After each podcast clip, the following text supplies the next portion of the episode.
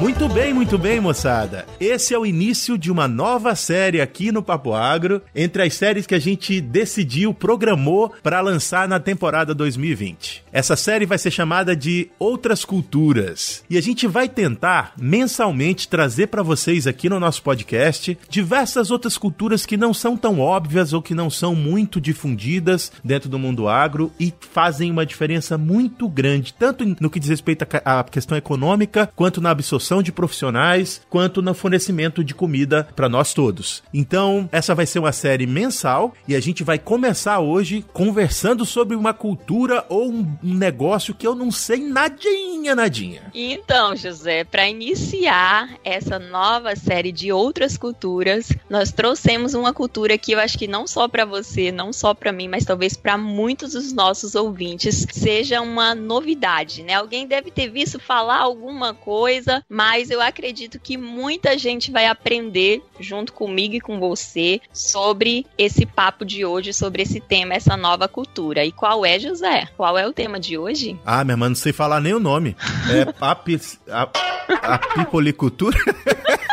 Como é que é? Ah, não, vai tu, vai tu. Cancela o José desse papo. Finge que sabe pelo menos o tema, José. É apicultura e meliponicultura. Eu fiquei ensaiando, viu, antes. tá vendo? Tá vendo? Eu não sei, apicultura eu até lembro, agora melifo, meliponicultura é um trem difícil. Mas a gente tem a pessoa certa para conversar com a gente sobre o assunto, né não? Então, José, eu lembrei daquele papo que a gente teve com o Paulo Ozaki outro dia, ele disse que a gente não precisa saber tudo, tem que ter o telefone de quem sabe. Eu tenho o telefone, endereço, nome e sobrenome de quem sabe. então vamos a lá. gente trouxe para esse papo uma especialista em apicultura e meliponicultura, engenheira agrônoma, que trabalha há mais de 15 anos nessa área, minha amiga Joyce Carolina Teixeira. Fala aí, Joyce. Boa noite, gente. Tudo bom? Opa, tudo bem, Joyce? Tudo bem. Nós vamos conversar sobre um tema que é muito doce. É um tema que é difícil falar, Neto, mas é muito gostoso de comer. É verdade. Disso eu sei bem. Você já, já sabe o tamanho da minha barriguinha, né? Joyce, se você quiser se apresentar melhor, falar com o pessoal, eu já falei um pouquinho do que eu sei sobre você, mas você é a melhor pessoa para contar aí da tua trajetória dentro dessa cadeia produtiva que é a apicultura e a meliponicultura. Então, é, como a Kézia falou, meu nome é Joyce. É, eu trabalho com apicultura e meliponicultura por volta de 15 anos. Eu comecei na escola agrícola, quando eu era interna da escola agrícola em Castanhal, no Pará. E ali, no primeiro, segundo ano de escola agrícola, eu comecei a conhecer sobre o mundo das abelhas, né? Que é a apicultura, no caso, são as abelhas com ferrão, e a meliponicultura são as abelhas sem ferrão. Então, quando eu me vi, me encontrei com as abelhas, eu só conheci as abelhas com ferrão. E já foi muito apaixonante para mim em saber que existem seres tão importantes para o mundo, para o planeta. Então, segundo Albert Einstein, se as abelhas desaparecerem da face da Terra, a gente só tem mais quatro anos de existência. Quando eu soube disso, eu fiquei assim, impactada. Como assim, né? Se esses pequenos insetos morrerem, a gente vai morrer logo depois, porque a gente não tem o que comer, não tem o que vestir. Então, todas as outras cadeias dependem da, do trabalho das abelhas, né? No caso da polinização. Opa! E aí, sabendo disso, eu fui me aprofundando no tema e fiquei cada vez mais apaixonada. Então, quando eu me vi, eu já estava terminando a graduação, trabalhando com abelha e sempre com vontade de estudar mais sobre as abelhas. Aí fui fazer o mestrado, fiz mestrado em ciência animal, trabalhando com nutrição de abelhas. E depois tentei o doutorado, mas aí não, não, não continuei, não segui, fiz só algumas disciplinas isoladas por conta do, de novas mudanças, né? A gente engravidou e aí não consegui continuar. e, e, e, Joyce, você meteu o, o Einstein no jogo, eu já fiquei mais curioso. Depois eu quero saber dessa história aí direitinho. Mas eu queria saber, eu quero fazer uma outra pergunta que tem nada a ver com a, com a abelha. Uhum. Eu tô estranhando aqui que eu tô conversando com você aqui, eu te conheci paraense. Onde é que você tá, menina? então, meu sotaque já mudou, né, Neto? É verdade, mudou. É, não tô mais chiando, né, falando escola, agora eu tô falando escola.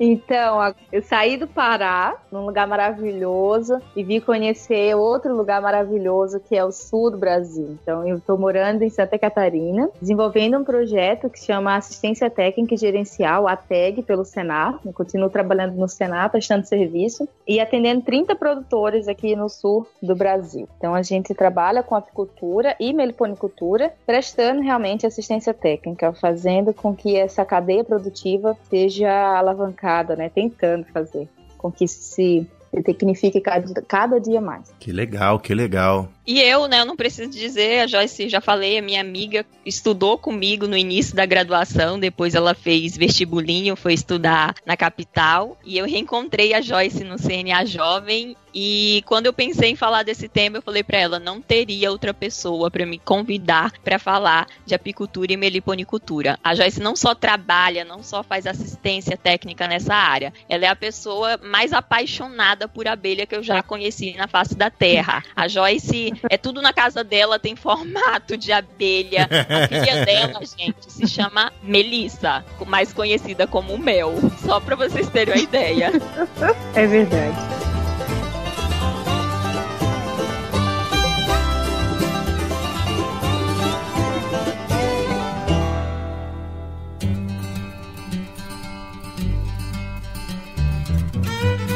Papo Agro, o seu podcast sobre o agronegócio. Um oferecimento IFA, o intercâmbio que abre as porteiras do mundo agro para você. Hoje com Késia Gonçalves e José Neto.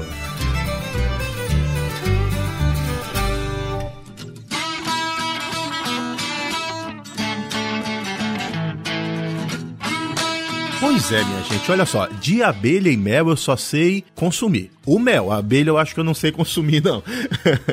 e eu sei também algumas informações sobre a preocupação que as pessoas que conhecem mais sobre a abelha têm do uso de alguns, alguns grupos químicos, inseticidas que podem ser muito perigosos para essa população de insetos. Eu queria, minha pergunta aqui, já partindo para a parte técnica, eu queria entender o Einstein nessa história aí, que eu fiquei curioso. Como é que é essa história aí, ô, ô Joyce?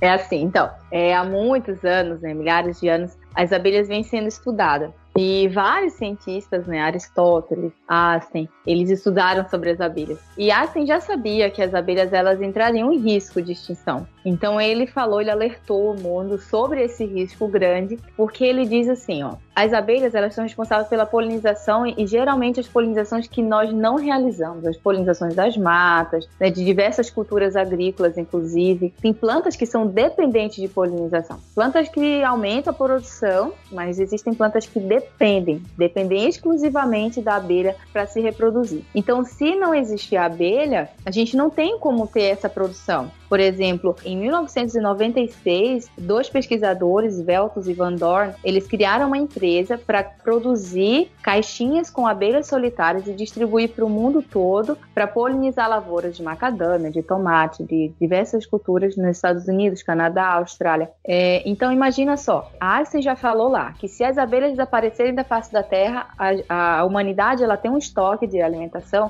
por aproximadamente quatro anos e depois disso a gente vai morrer, a gente gente não tem mais o que se alimentar, não tem mais o que vestir, não tem algodão para vestir. Então tudo isso passa pelo serviço gratuito das abelhas. Hoje já não está mais tão gratuito, porque a Coppert, por exemplo, que foram esses dois pesquisadores que eu falei, o Veltus e Van Dorn, eles criaram em 96 uma empresa chamada Coppert, que ela produz caixas de abelhas solitárias e vende para vários países do mundo para polinizar as lavouras. Então já tem uma sede da Coppert no Brasil, fica em São Paulo. Patrocina nós, Coppert!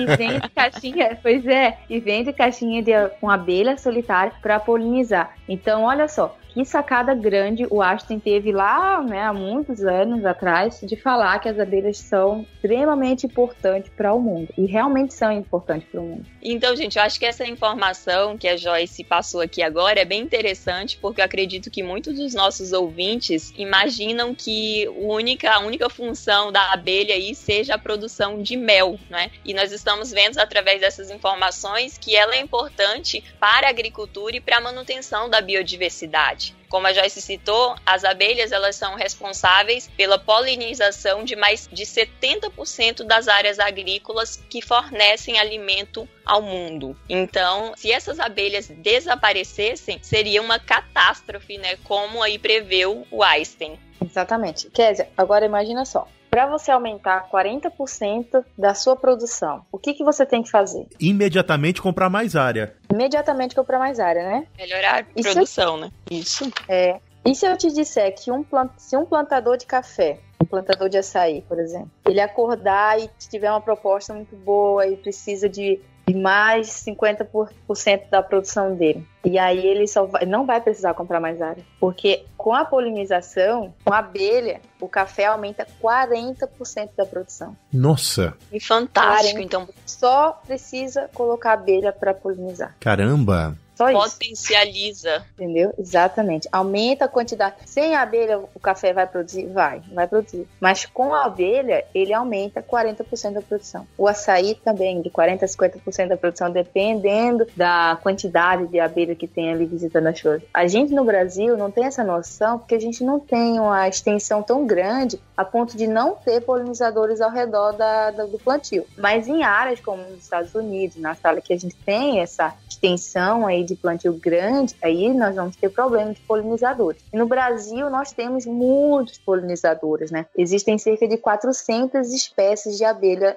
diferentes no Brasil. Então é uma quantidade absurda de polinizadores que ainda tem. Só que isso está decaindo cada ano. Cada ano a gente vai ter tendo menos polinizadores. Então, essa é a nossa preocupação, essa é a nossa grande preocupação, que todo ano a gente tem uma queda absurda de polinizadores. Eu queria só reforçar uma coisa para as pessoas que trabalham com milho e soja. Alguns dos inseticidas que são utilizados nessas culturas podem ter impacto sobre a população dos insetos. Mesmo que você não esteja aplicando nos refúgios desses animais importantes, você continua tendo impacto. Então, torna-se muito importante, cada vez mais importante, a gente pensar no sistema como um todo. A lavoura por si só, ela sobrevive por pouco tempo. O equilíbrio do meio ambiente, do ecossistema que circunda a lavoura, é muito, muito importante. Exatamente. É, num ano passado, nós tivemos um dia de campo aqui na, na cidade onde eu moro, é uma cidade extremamente agrícola e os dias de campo são muito fortes, né? Então, eu tenho um projeto de educação ambiental e eu tive muitas visitas de, de agricultores de maracujá.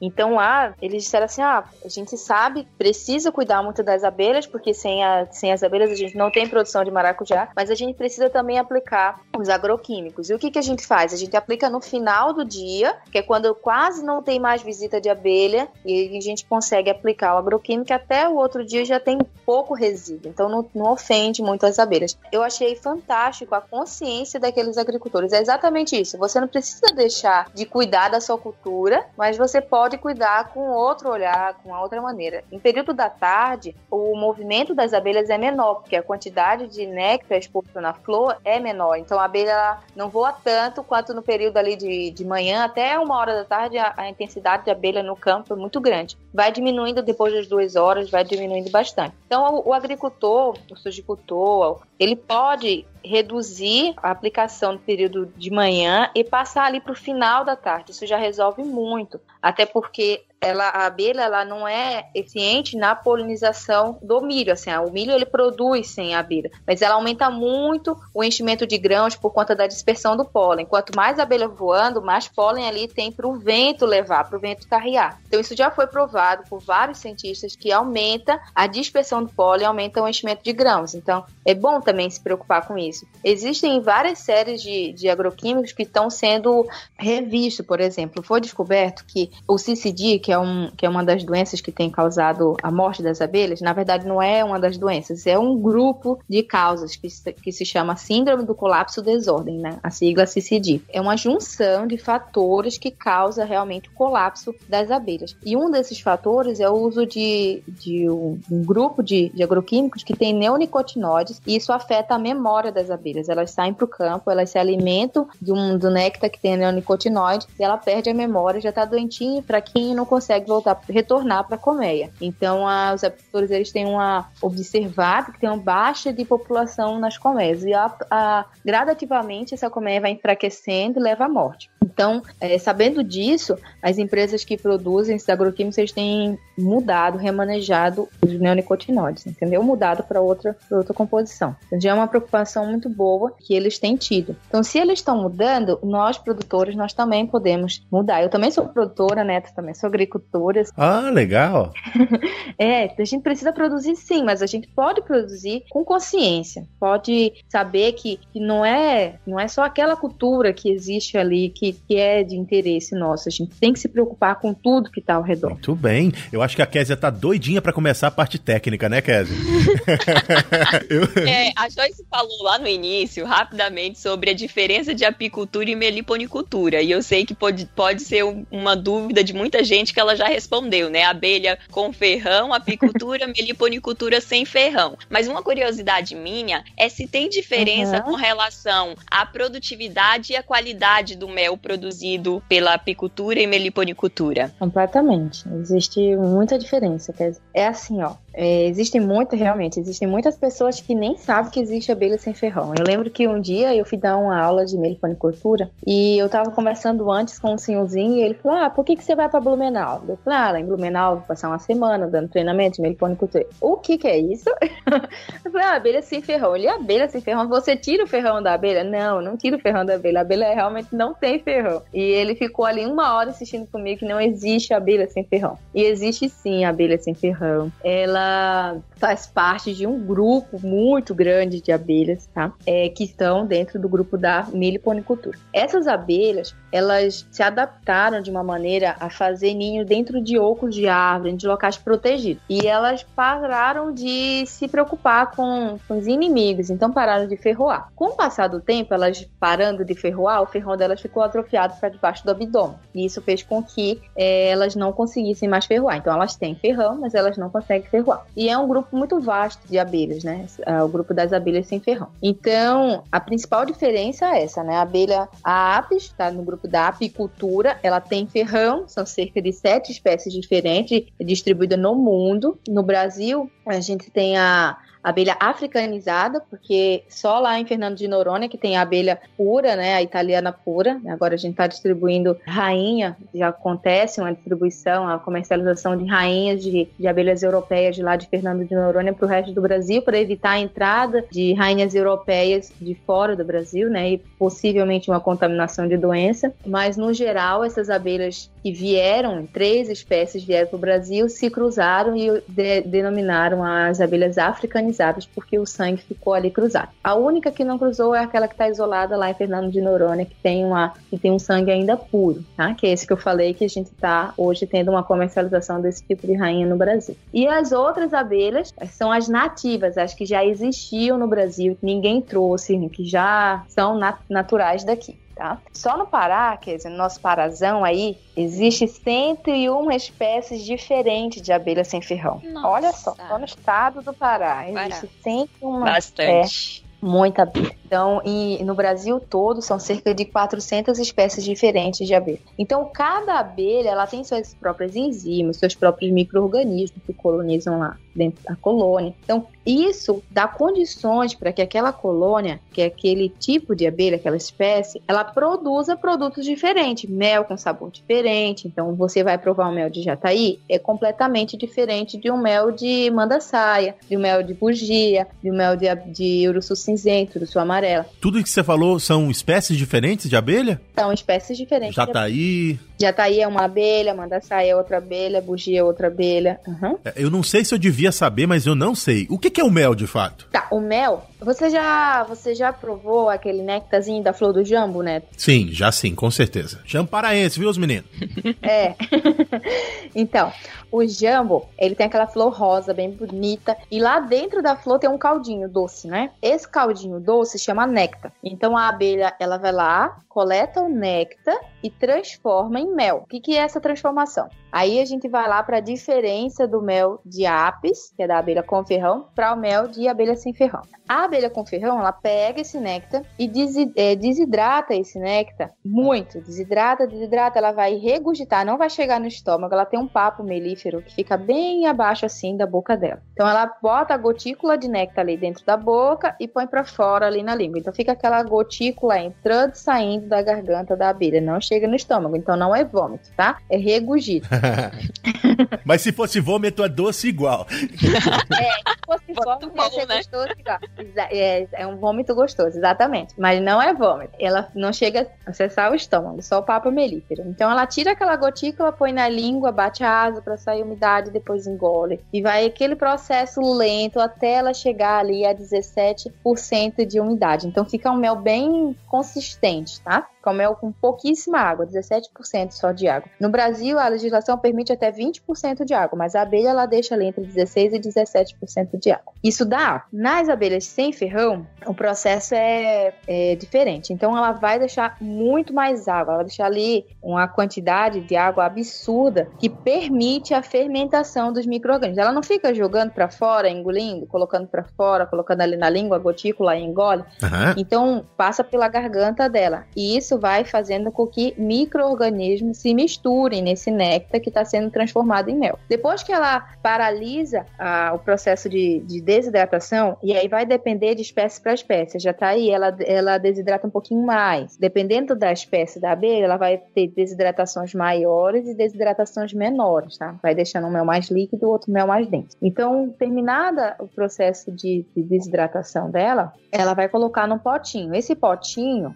diferente lá da abelha com ferrão, que é feito um favo, né, na vertical. Esse potinho é como se fosse uma cuiazinha nossa tampada. Tá? Uhum. É um potinho maior, bem grande. E ela vai encher aquele potinho, terminado, ela vai fechar o potinho. Então, ali, esse pote é feito com o quê? Com cera e própolis. Ela vai produzir esse pote onde ela vai depositar o mel com cera e própolis. A gente chama de cerume. Uhum. Então a própolis ela tem gosto específico, cheiro específico também de acordo com a abelha. Ela secreta e mistura um própolis diferente, tá? A própolis ela vem da planta. Então aquele cerume, aquele própolis, ela vai ter o cheiro tanto da abelha quanto da planta que foi secretada a própolis. Então o mel ele vai ter gosto, tá? O sabor, o cheiro, tudo diferente. Por quê? Porque tem várias combinações. Tem a combinação da planta que secretou o própolis, que vai estar tá ali no potinho. Então o potinho vai estar tá passando o gosto para aquele o mel. clima, a região onde é produzida, influencia também na, no sabor, Totalmente. na qualidade? Totalmente, porque vai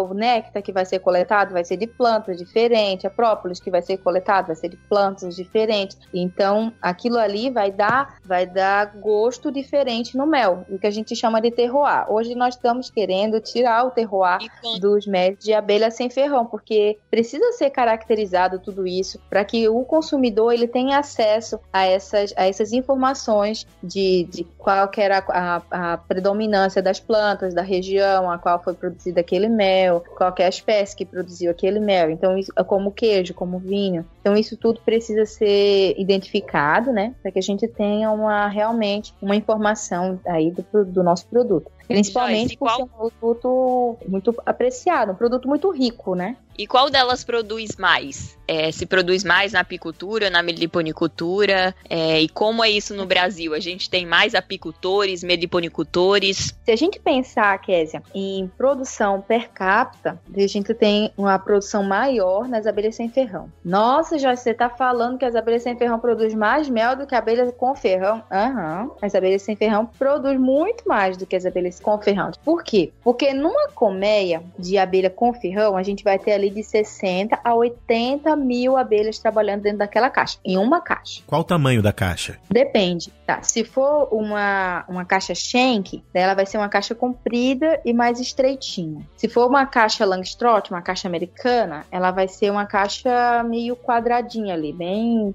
bem, bem, bem completa, sabe? Bem quadrada. Mas ela chega ali, depende muito do local, ela chega ali a 40 centímetros por aí. Agora, uma caixa, agora você pensa, Neto, olha a comparação, né? Uma caixa de manda-saia, ali tem 20 por 20, aqui a gente usa 16 por 16 interno, uhum. na medida interna. 16 centímetros. É muito pequenininho, né? É muito pequenininho. Uma população de no máximo 3, 4 mil abelhas. 4 mil abelhas. Aí você compara isso, uma caixinha pequena, com poucas abelhas, produz ali cerca de 5, 4 litros de mel. E a outra ali que tem 80 mil abelhas, 60 mil abelhas, uma caixa enorme, produz uma média nacional de 25 quilos de mel por ano. Uhum. Né? Não tem como, não tem como comparar. Então, se você, se você colocar equiparado o número de abelhas, as abelhas sem ferrão, elas produzem muito mais do que as abelhas com ferrão. Ô, Joyce, legal essa informação, mas é, voltando para aquilo que a Késia tinha perguntado, dentro do Brasil, o que mais se, pro, se faz? Apicultura ou me, meli... Sei não, não sei falar esse nome não. Meliponicultura cultura, né? Muito bem. cultura. então, no Brasil, o que se faz mais é a apicultura, né? Por quê? Porque é uma, é uma atividade que é mais, é, como é que eu posso dizer, mais desenvolvida, né? Uma, uma atividade mais antiga aqui, apesar de as abelhas sem ferrão elas já existirem no Brasil e as abelhas com ferrão foram trazidas para o Brasil, antes a, criação das abelhas sem ferrão não era algo difundido, era algo feito assim pelas, pelos povos tradicionais, pelos índios. Então era aquilo que se tinha um cortiço de abelha na frente de uma casa para ficar bonitinho, para chegar uma visita a pessoa mostrar, mas não era feito para sustentar uma família, por exemplo. Não era, não era uma atividade principal da casa. Até a apicultura, né? Uma atividade de alternativa de renda. A apicultura está se transformando em uma atividade principal renda, mas ainda é uma atividade de alternativa de renda. Agora você imagina só a meliponicultura, né? Uma meliponicultura é muito nova, ela tem ali, de, nós estamos caminhando para 15, 20 anos de atividade realmente, né? de, de você conseguir se manter criando abelhas sem ferrão. Então é uma atividade muito recente no Brasil. Então hoje o que se pratica no Brasil é a apicultura. Embora eh, nós tivemos uma queda muito grande no nosso no nosso preço do mel. Nós, antes, nós estávamos vendendo cerca de 10, 12 reais o quilo de mel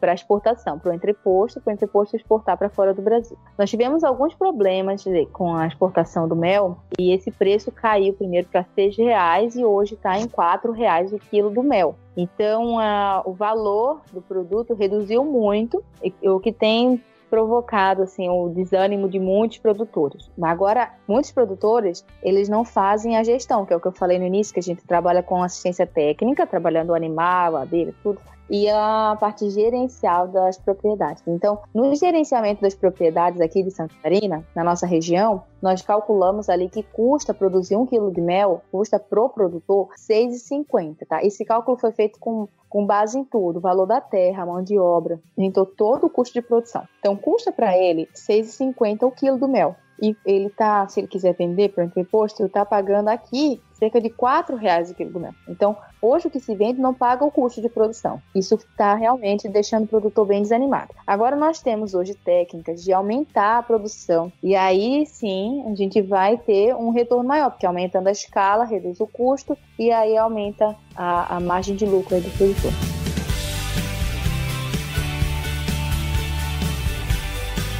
Ei, ei, ei, ei, ei! Vamos aproveitar essa respirada aqui para lembrar você que quer vir para os Estados Unidos fazer estágio aqui nas fazendas americanas. O nosso patrocinador é o parceiro certo para você. A gente é parceiro da IFA, uma agência que facilita a sua vida na hora de vir para cá para os Estados Unidos fazer um estágio, aprender uma língua, aprender sobre tecnologia dentro de fazendas americanas. Então visita o site da IFA, o link vai estar tá na descrição. Ô Joyce, legal, legal saber desse negócio. E aí você começou a falar de negócio e eu fiquei mais oriçado aqui, porque de negócio eu acho que eu entendo um pouquinho. Eu queria entender se a, a, a apicultura e a mepoli, mepolinicultura, se a meleponipo... Aquilo que vocês já sabem, se elas são negócios de agricultura familiar, como eu imagino, ou se tem grandes indústrias ou grandes produtores nesse negócio. Não é, não é cultural do Brasil que a gente tenha grandes produtores, mas existem realidades de, de grandes produtores, tá? Por exemplo, eu conheço algumas famílias, é que eu não vou citar o nome aqui, mas, por exemplo, tem abelha no Brasil e tem abelha na Suíça. Ele tem uma média de produção, né, de 114 quilos de mel no ano. Olha só, 114 quilos de mel no ano. Ele tem uma carreta, em cima da carreta ele tem um trator para poder carregar os pallets, para depositar as colmeias nos, no, nos plantios, para poder polinizar e colher o mel. Então ele faz apicultura migratória. Ele vai desde aqui de Santa Catarina, Rio Grande do Sul, até o Mato Grosso, fazendo ali a, a, apicultura migratória. Então, isso é um grande negócio. Deixa eu te perguntar um negócio. Tu falou 150, 150 quilos ou 150 mil quilos? 114 quilos de mel por caixa. Cada caixa dele. Ah, Jesus, é por caixa. Eu pensei que era por ano. Por caixa por ano. É, por caixa. A média de Santa Catarina é 25 quilos de mel. Olha só, a média de Santa Catarina é 25 quilos de mel por caixa. Esse produtor, ele produz 114 quilos de mel por caixa. Tá? Ele tem abelha no Brasil e na Suíça. Ele tem mais de. Nossa, ele tem a, na casa dos 3 mil, mil caixas de abelha. Então é um grande produtor, para você ver. Não, não é só ele que tem essa esse número assim tão expressivo, tanto na produção quanto no número de caixas. Tem outras famílias que também têm ali mil, três mil caixas de abelha e tem uma média de produção de 80 a 100 quilos de mel por caixa. Tem famílias que têm entrepostos que eles nem tocam no mel para colher, eles só colocam a caixa ali e, e, é tudo mecanizado, né? A caixa vem aqui, daí tem todo o sistema de colheita e o mel já sai ali no, na outra ponta, direto pro decantador. Que legal, hein? Então é um sistema bem circular, um sistema bem organizado. Agora, claro, tem que se organizar realmente, tem que entender de negócio, tem que entender de gestão para poder fazer com que isso funcione, com que isso aconteça. Não é de qualquer jeito, não é trabalhando sem pensar, sem na brutalidade que você vai chegar a essa escala de produção e com essa grandeza aí de comédia. É, bacana, bacana. Eu tava, eu tava pensando na, nessa questão econômica, porque uh, eu tava lembrando aqui que hortaliças, por exemplo, apesar de existirem grandes grupos produzindo hortaliça, acaba sendo 90, eu não sei quanto, gente, mas 90 e poucos por cento das hortaliças do Brasil são produzidas por pequenos produtores. Uh, isso, de certa forma, distribui um pouco de renda ali para aquelas pequenas propriedades. E eu entendia que e continuo entendendo que talvez a, essa a produção de mel também seja parecido com essa questão de, da produção de hortaliças, né? Sim, agora, claro, a grande maioria, sim, a grande maioria da apicultura é realizada em, em escala artesanal, realmente, né? Em pequenos produtores, é, na agricultura familiar. A maioria do, da produção do Brasil. Esses são casos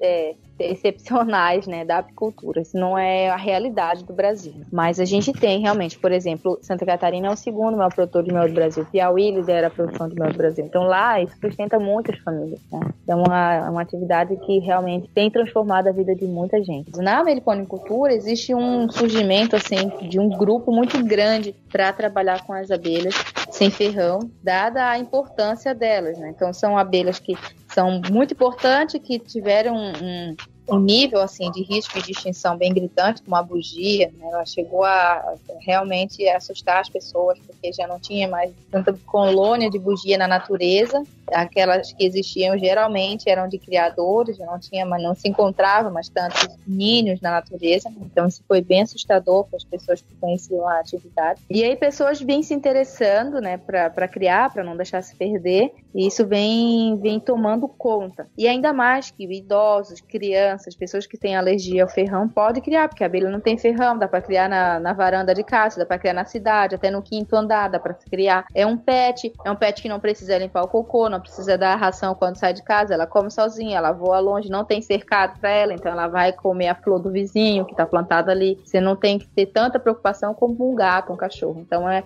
hoje a meliponicultura ela tem se tornado, além de uma atividade produtiva, tem se tornado um pet realmente. É, que legal. Isso tem crescido bastante. É bem legal, bem legal. Na Austrália isso já acontece há muitos anos, a, a criação de abelhas sem ferrão como um hobby, como um paisagismo, como se transformando em pet. E no Brasil você, tem começado. Você uhum. falou de crianças, né, ter contato com as abelhas, e aí eu lembrei agora que você tem um projeto de educação ambiental onde você leva aí as abelhas, as caixas das abelhas para as escolas, para mostrar como essa atividade do trabalho trabalho, da importância das abelhas, né, para a humanidade, para para agricultura e para biodiversidade. E eu queria que você contasse, que eu, assim, eu achei fantástico quando eu fiquei sabendo mais detalhadamente como é esse teu trabalho. É, então, na verdade, Kézia, isso não é nenhum. Nem, não sei se eu classifico como um trabalho, né? É uma missão. É, é um propósito.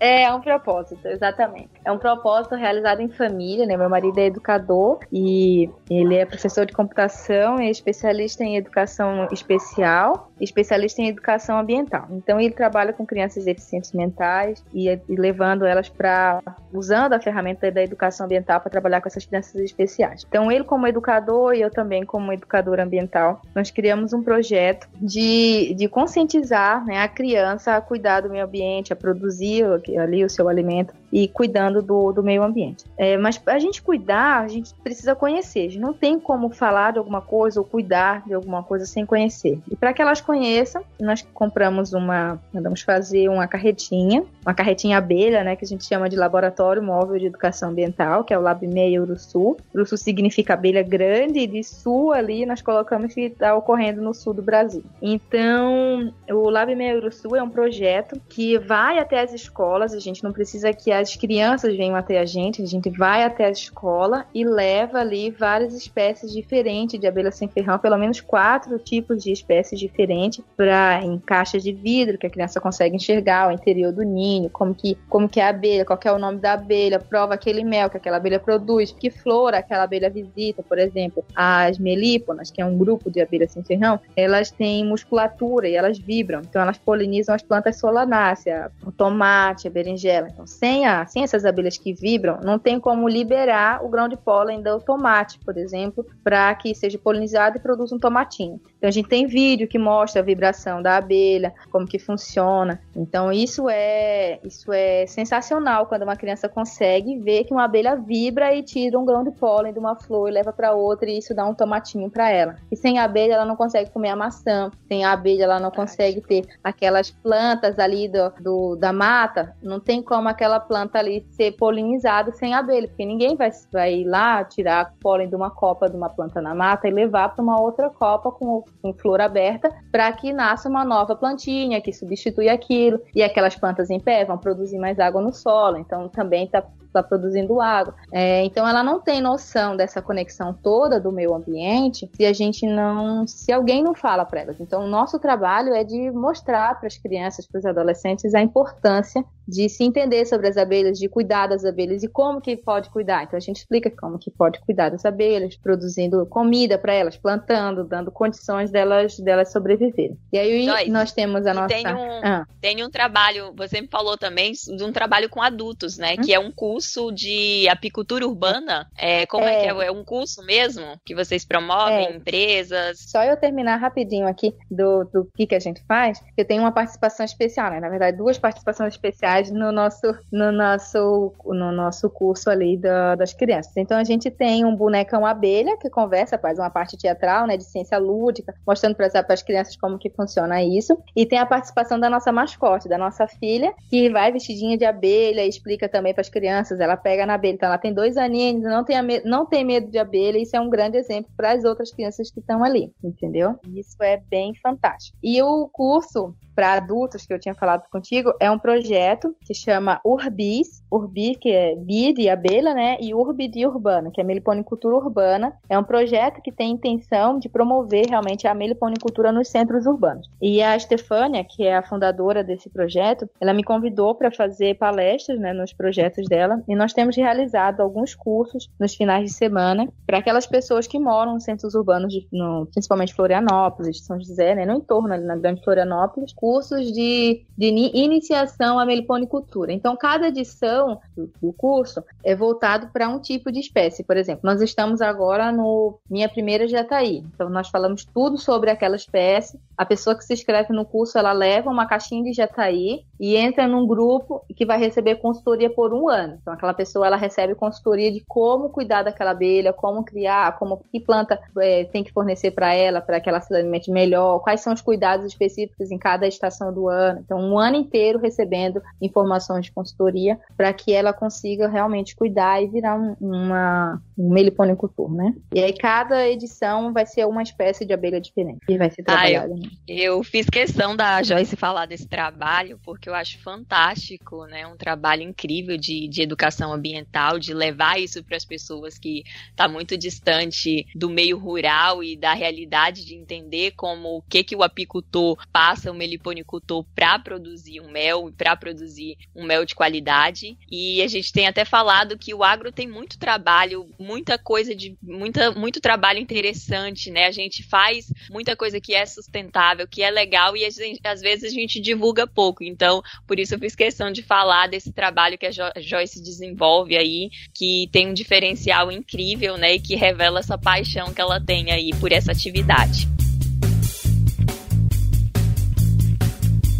Galera, vamos aproveitar esse intervalo aqui só para dar uma dica para você que curte ouvir podcast sobre o agro. Além do Papo Agro, você pode encontrar a gente numa rede chamada Rede Agrocast, que é uma rede que é, inclui em um único perfil vários podcasts do agro. Então, além do Papo Agro, você vai encontrar lá outros podcasts sobre o agro. Então, para encontrar a Rede Agrocast, é só procurar por www.redeagrocast.com.br ou nos agregadores de podcast como Agrocast.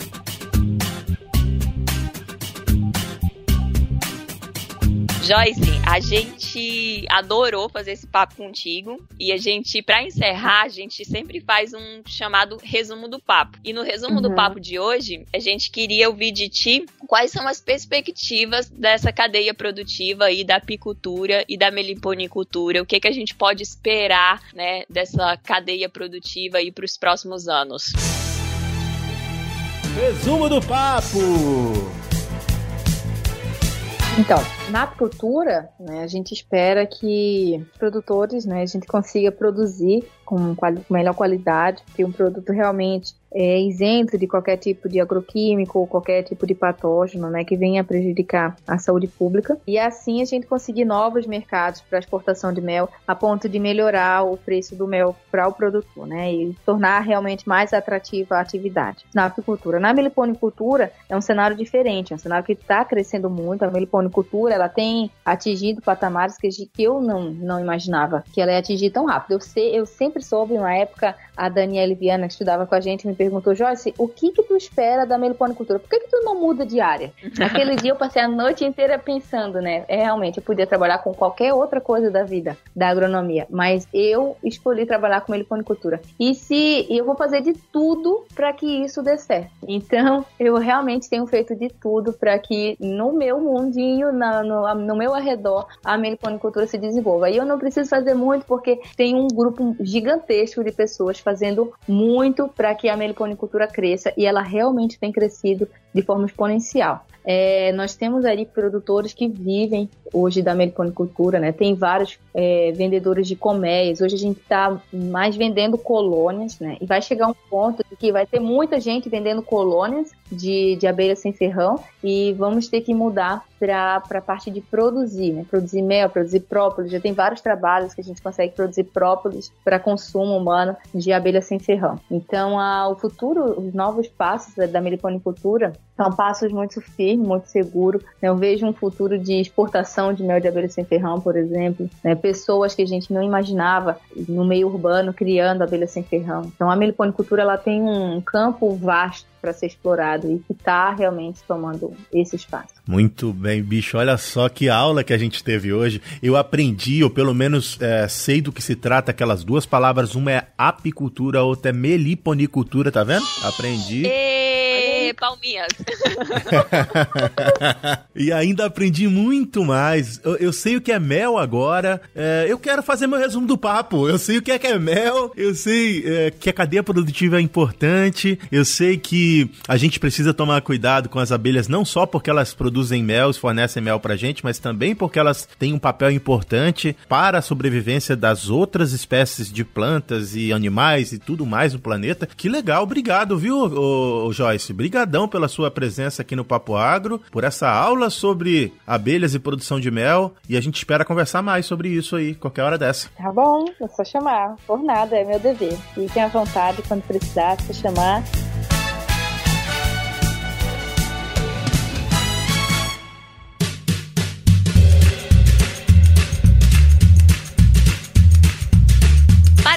Para tudo que eu tenho um recadinho. Só para lembrar você que ainda não nos segue nas redes sociais, corre lá no Instagram e procura a gente como Papo Agro Podcast. No Twitter e no Facebook nós estamos como Papo Agro e nos agregadores de podcast como Papo Agro separado. Muito bem. E lembrem-se, se vocês quiserem nos mandar uma mensagem, mas não quer usar a rede social, nós temos um e-mail, é papoagro@outlook.com. Vem que a gente vai ler seu e-mail aqui num dos próximos episódios do Papo Agro.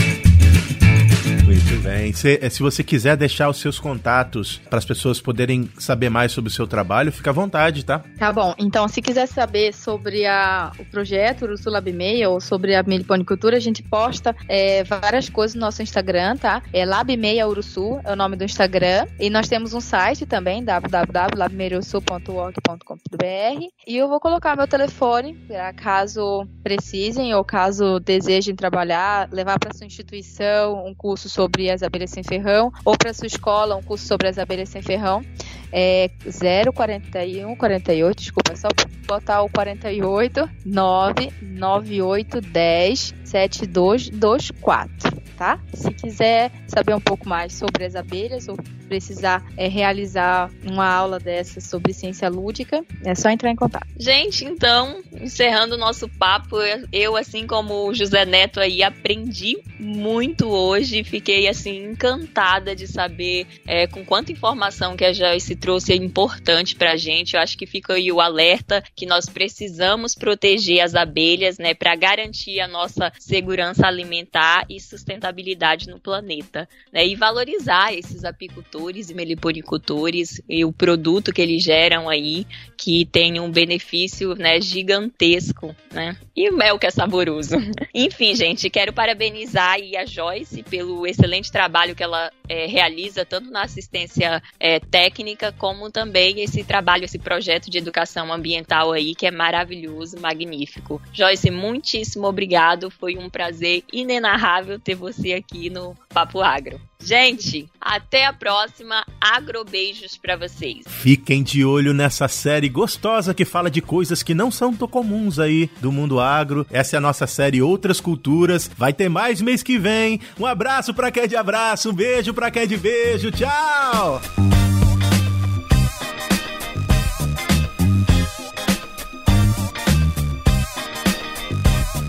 Tu não tá olhando teu WhatsApp, eu tenho umas perguntas pra te fazer. É porque é, é, é que, Joyce, deixa eu te explicar. É que eu, não, eu falei não, pra ela que eu não ia falar, falar, nada, mas eu não aguento ficar calado. Mas por que, que você não quer falar? A edição é excelente. Eu, Fala besteira, eu te conto. Eu não, eu não consigo seguir um roteiro. eu queria, eu quero fazer umas perguntas do negócio, sabe? Mas eu vou deixar tu falar, tá, Kézia? Mas fica de olho no WhatsApp pra tu não, me... Tá, tu, agora tu eu, me... eu tô de olho aqui, mas é... é porque assim, tá. eu ia perguntar antes, quando eu, eu, eu quis interromper, e aí você voltou na pergunta, aí ela já respondeu várias perguntas que eu tinha aqui sobre é, esse processo das mudanças, né? E sobre a, a comercialização.